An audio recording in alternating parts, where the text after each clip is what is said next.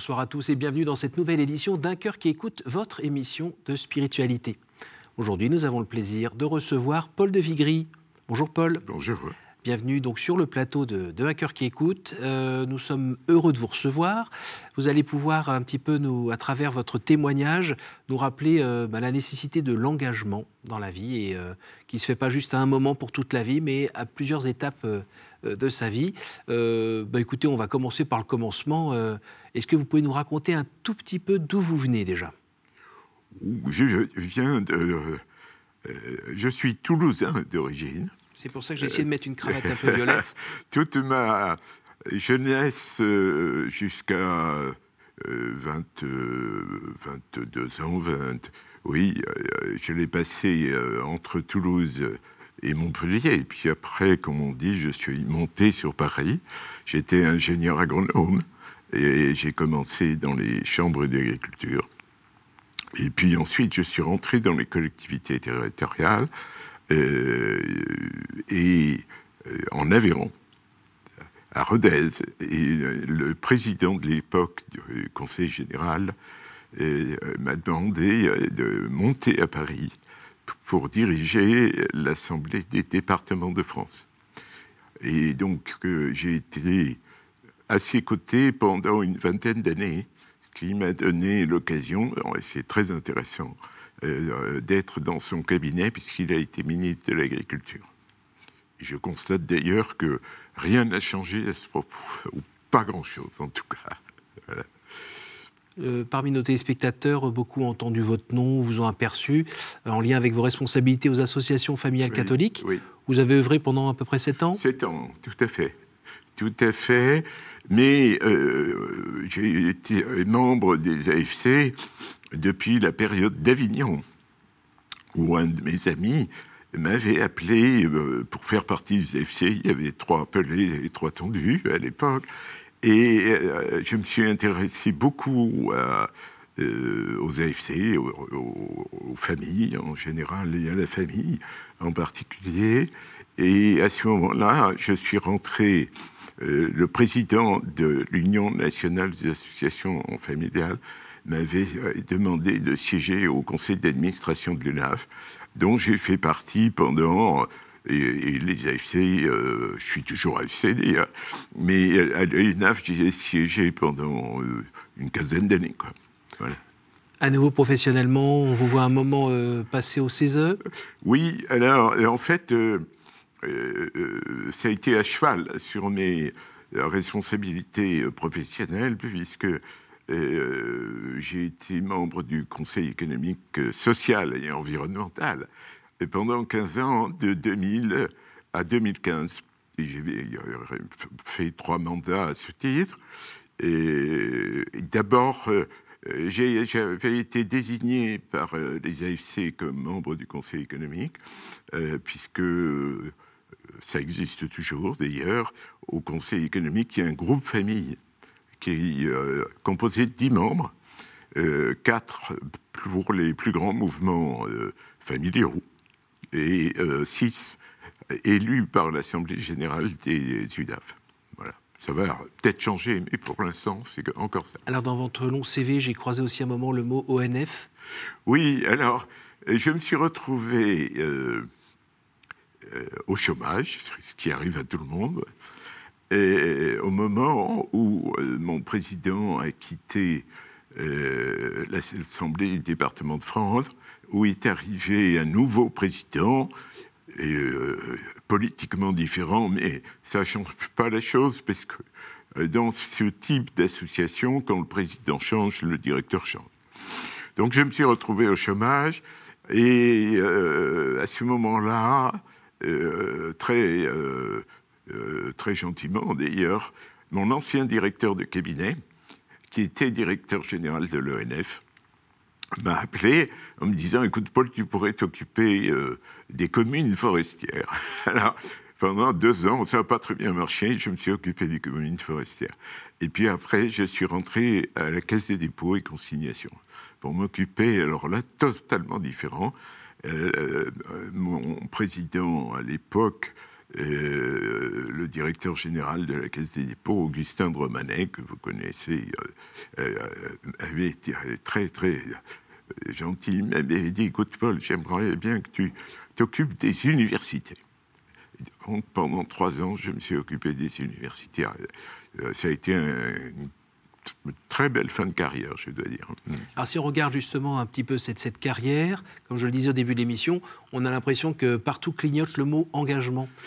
C'est exact parce que, euh, je vais vous raconter, un jour un de mes collaborateurs, euh, ou plutôt un autre, une autre personne, je ne sais plus, enfin, quelqu'un de proche de moi me dit, oh, quand je serai à la retraite, je pourrai m'engager. Et je lui ai répondu, écoute, euh, sans doute, certainement, hein, et tant mieux. Euh, mais par contre, euh, je pense que euh, le bénévolat, si je puis dire, au bon sens du terme, ce n'est pas l'amateurisme.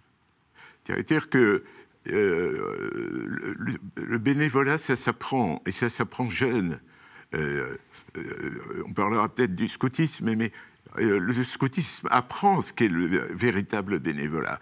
Mais il apprend aussi que le bénévolat, c'est pas l'amateurisme, qu'on ne fait pas n'importe quoi, n'importe quand, qu'on peut faire bénéficier les autres euh, d'une véritable compétence qu'on met au service d'un autre.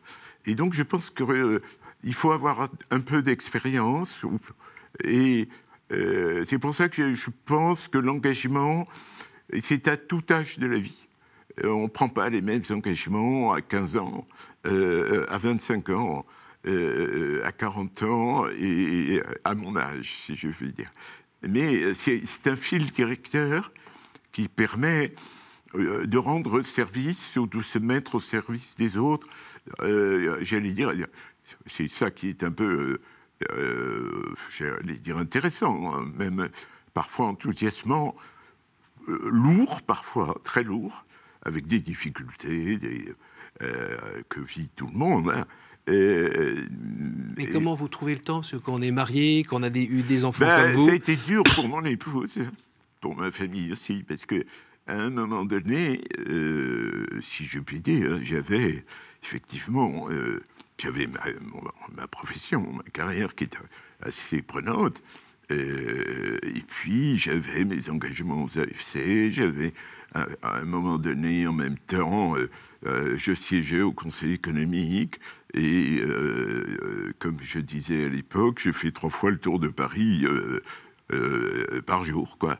vous savez, les AFC, l'UNAF, c'est dans le 9e, le Conseil économique, c'est dans le 8e. moi, j'habitais à l'époque le 15e.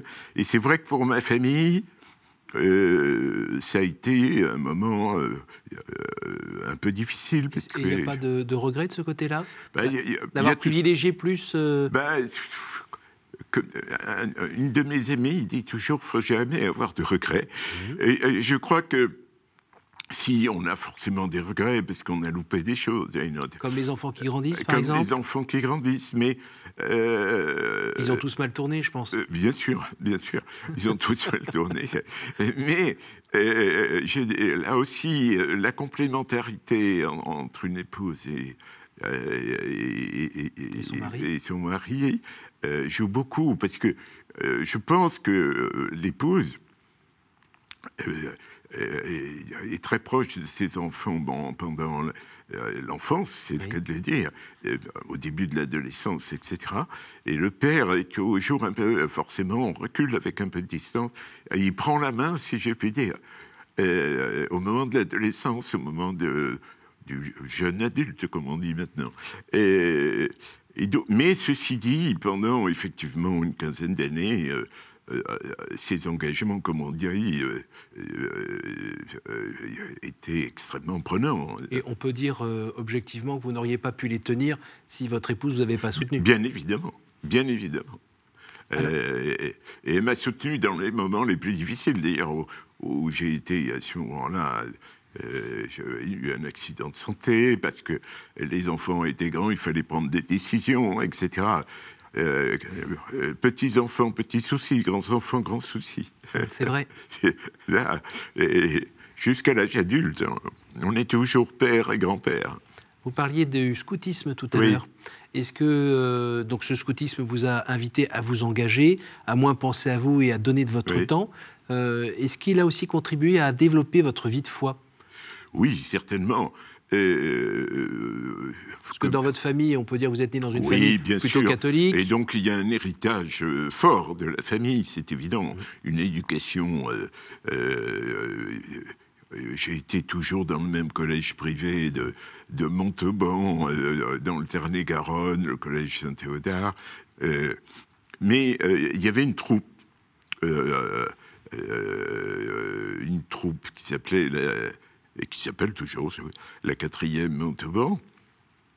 Et il y avait, j'avais un aumônier. À cette époque-là, toutes les troupes avaient un aumônier. Euh, extraordinaire qui m'a beaucoup marqué à l'époque.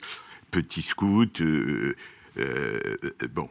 Et puis après, j'ai continué cet engagement dans le scoutisme parce que il y a eu la grande période de turbulence, si je puis dire, de réforme du scoutisme. Et à ce moment-là, comme on a fait de la résistance, et à ce moment-là, c'était l'époque où je suis monté à Paris et j'ai contribué modestement à, créer les scouts unitaires de France. Et, donc, euh, il a fallu qu'on prenne position, mais euh, cette création, cette fondation a été euh, extrêmement prenante, intéressante, mais forcément difficile. Est-ce que c'était un temps de de bataille et aussi de, recherche d'équilibre entre, euh, j'ai envie de dire, l'action et euh, la contemplation? Alors, il y a toujours... Euh, je n'étais pas, si je puis dire, un converti. Loin de là. Les convertis, ils sont à la fois dans l'action et la, contemplation. pour ma part, j'ai plus été euh, j'allais dire, à ce moment-là, j'étais plus dans l'action, honnêtement. Alors, bien sûr que euh, je n'ai pas cessé d'être euh, catholique, entre guillemets, pratiquant, on pourrait ajouter bien pensant, mais j'étais dans l'action. dimanche, les sacrements pour les enfants. Oui, c'est ça, les sacrements pour les enfants. Une certaine fidélité et régularité. ah oui, la fidélité, ça je peux... C'est une grande valeur du scoutisme. Le scoutisme m'a appris ça, c'est la fidélité. Euh, et la fidélité, euh, le souci des autres et, l'amitié. Je pense que c'est les trois vertus, ou entre guillemets, qu'on essaye de pratiquer, euh, de, de, mettre en œuvre. Et, ça, la fidélité, euh, ça se vit partout, si je puis dire. Et, d'abord dans la famille, évidemment. Est-ce que d'être euh, autant dans l'action et de finalement moins passer de temps dans la contemplation ne risque pas de faire que parfois on se fourvoie, puisque notre, nos décisions sont moins éclairées par... Alors, c'est un sujet de réflexion maintenant, si vous voulez, parce que c'est pour ça que euh, euh, je me suis amusé à, écrire ce petit opuscule. Parce que je pense qu'il y a un grand. Comment? Qui devrait bientôt être publié bah, Je l'espère avant l'été, mais on, verra bien. Vous, euh, vous avez déjà le titre ou pas? Oui. le titre, c'est Agir pour tous. Deux points, si je Réflexion d'un homme ordinaire au terme d'un parcours ordinaire. Mais alors, si vous voulez, le, euh, l'Église, heureusement, offre à ceux qui sont dans l'action, mmh. euh, ils leur disent, elle leur dit toujours, de tout temps, il y a des moments privilégiés où vous, pouvez aller euh, au désert. Et, et, je pense que dans ces moments d'action active, et ça a été ce moment-là, mais je pourrais citer par exemple mon passage au, ministère de l'Agriculture où un, homme de cabinet ou une femme de cabinet, il y passe ses samedis, ses dimanches, euh, de 8 h du matin à 10 h du soir, etc. Donc on est dans l'action hmm. complètement. Et à un moment donné, euh, c'est vrai qu'il faut aller à la source. Et euh, ça, vous embête d'ailleurs, mmh. complètement. On n'a pas le temps. On n'a pas le temps. On se dit, je vais perdre huit ah jours.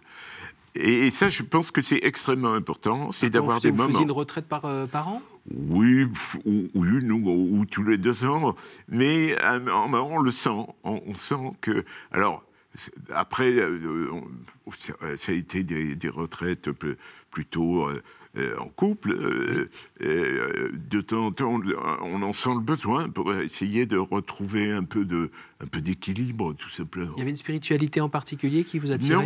Non, contrairement à d'autres. j'ai, c'est peut-être ça d'ailleurs que les AFC m'ont apporté, le scoutisme, et c'est d'être ouvert à toutes les spiritualités. Et donc, c'est quoi C'est les foyers de charité Oui, j'ai été souvent dans les foyers de charité. Euh, au, début de ma vie professionnelle à on faisait partie d'une équipe Notre-Dame, mhm. mais euh, ça a beaucoup cessé. Et puis, à partir du moment où, j'ai été euh, embringué dans les AFC, on, a, on, a, quitté un certain nombre de nos engagements. Mais, si vous voulez, que ce soit la spiritualité des foyers de charité qui nous a qui, je dois dire, nous, nous allait bien familialement au sens plein du terme, euh, ou celle des, des monastères bénédictins euh, euh, ou de nous, on, a des amis qui appartiennent, des très bons amis d'ailleurs, aussi bien à la communauté d'Emmanuel qu'aux Oblats de Saint-Jean, que qui, à la communauté Saint-Martin. Si vous voulez, cette diversité d'approches de spiritualité, mais également de la vie quotidienne. il faut qu'il y ait une cohérence entre les deux. Et donc, euh, cette cohérence euh, m'a toujours paru extrêmement importante.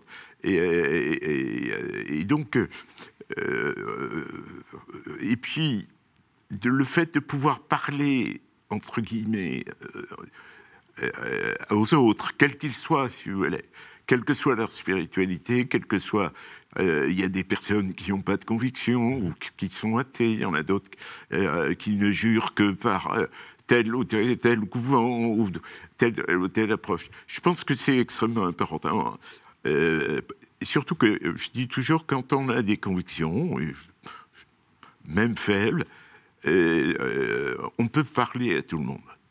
C'est ah. l'inverse qui est, qui, qui n'est pas vrai. quand on n'a pas de conviction, on dit des choses euh, inintéressantes aux autres. Aujourd'hui, vous avez peut-être un petit peu plus le temps qu'à cette période où, vous aviez des engagements dans tous les coins. Alors, est-ce que vous réussissez à rééquilibrer un petit peu la partie euh, contemplation? Oui. Est-ce que vous rentrez gratuitement dans une église pour y passer 10 minutes? Je suis plus un homme, de, entre guillemets, d'action qu'un spiritualiste. Alors, je reprécise ma question. Euh, comment faire quand on est tant dans l'action et quand notre action est censée être euh, une action, on va dire, éclairée par, euh, euh, par sa foi, mhm. donc je pense aux AFC, mais peut-être que dans le reste de tous vos engagements, vous avez essayé d'avoir votre foi, la doctrine sociale de l'Église pas trop loin. Comment on fait pour l'entendre et y être sensible et attentif aux signes peut-être que vous envoie le ciel, qu'on a toujours le nez dans le vélo Oui, alors, d'abord, il y a... donc il y a la retraite tous les deux ans Oui, la messe le dimanche oui, mais si vous voulez, euh, je, pense que euh, il faut, comment dire, euh, il faut apprendre à, discerner, quelles que soient les périodes de sa vie.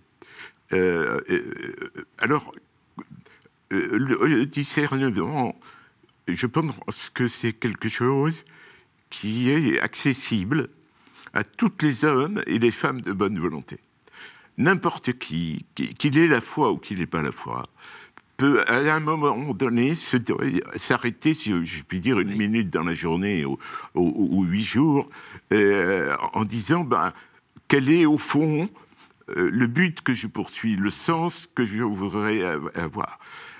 Euh, je pense que ça, c'est possible à tout le monde. Et ce discernement, pour nous, catholiques, et pour moi en particulier, doit être forcément éclairé par la foi. Mais euh, il ne faut pas faut pas, à mon avis, faire l'inverse quand on aborde quelqu'un. Euh, il ne faut pas lui dire, t'as pas la foi, t'as pas de discernement. Je pense que c'est une erreur fondamentale.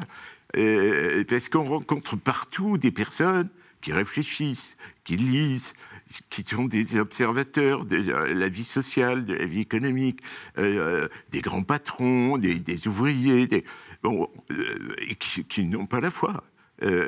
Mais qui ont par exemple une conscience? Oui, je pense. Cette petite voix qui cette dit, petite voix bah non, et qui bah appelle à distinguer le, le, bien, le bien du mal.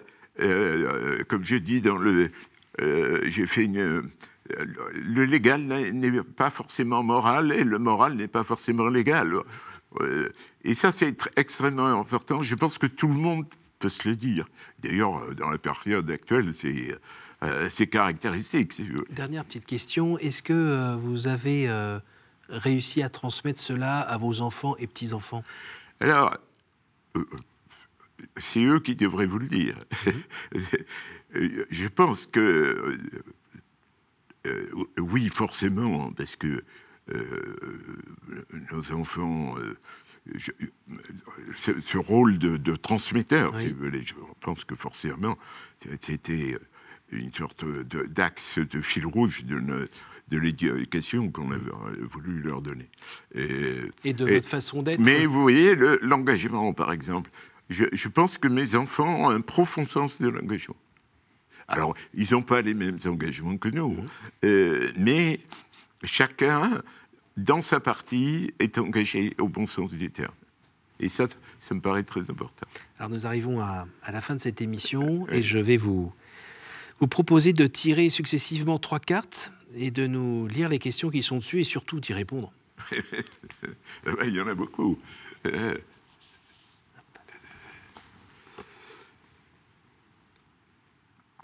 Quel conseil donneriez-vous à quelqu'un qui vous dirait j'ai envie de rencontrer Dieu Par quoi dois-je commencer?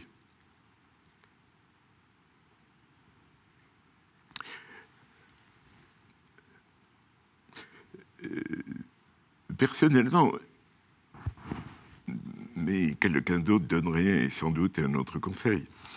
Euh, je pense que euh, il faut euh, il, faut regarder l'autre. C'est par l'autre qu'on va, pour beaucoup de gens, se dire euh, d'où vient cette part de vérité qui est en lui, que je rencontre. Euh, à un moment donné, il y a une question qui se pose. et alors, évidemment, on peut lui dire, tu prends une page d'évangile par jour, euh, euh, certainement, tu, tu, vas à la messe de temps en temps. Euh, mais s'il n'a pas la foi,